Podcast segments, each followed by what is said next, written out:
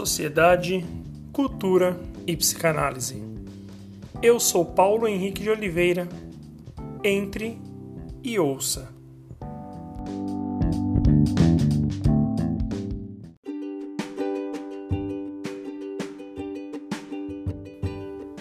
Fiquei pensando o carnaval como revelação e faca de dois gumes.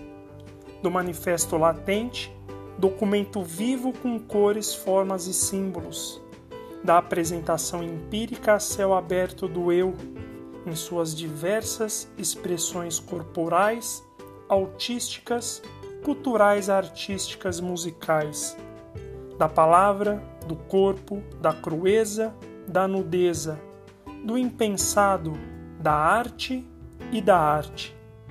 Não se preocupe, não precisa entender Sinta, viva, pense e experimente. É carnaval. Eu sou Paulo Henrique de Oliveira e este foi o podcast de carnaval.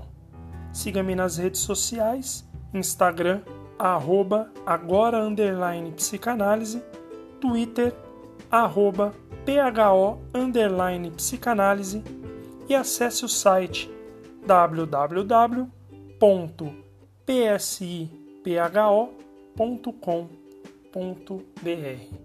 Entre e ouça. Até a próxima.